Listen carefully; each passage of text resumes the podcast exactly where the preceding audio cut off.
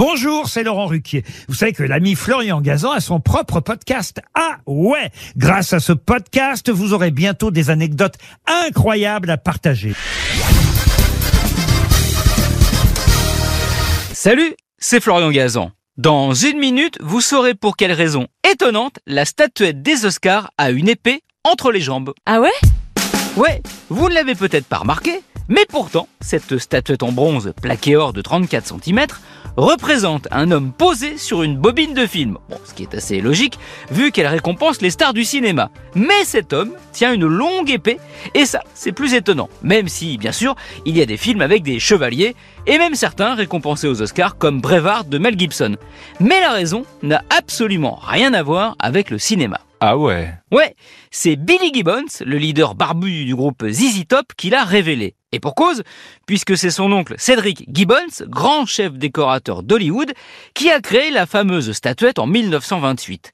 Officiellement en ne se servant pas d'un modèle.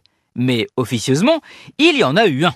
Il se trouve que Gibbons était proche d'une actrice mexicaine sublime, Dolores Del Rio, qui un jour lui présente un ami à elle, son compatriote l'acteur Emilio Fernandez. Il faut dire qu'il avait un physique de playboy latino.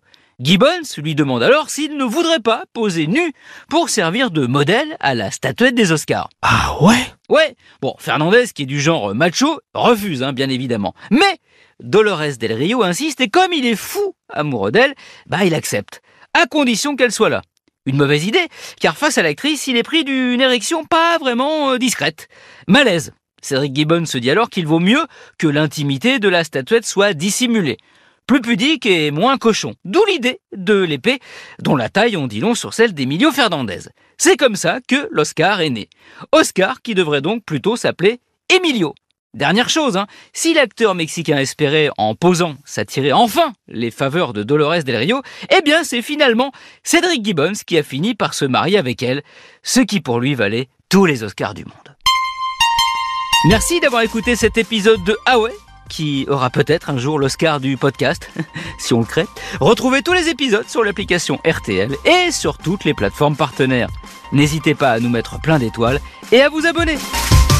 À très vite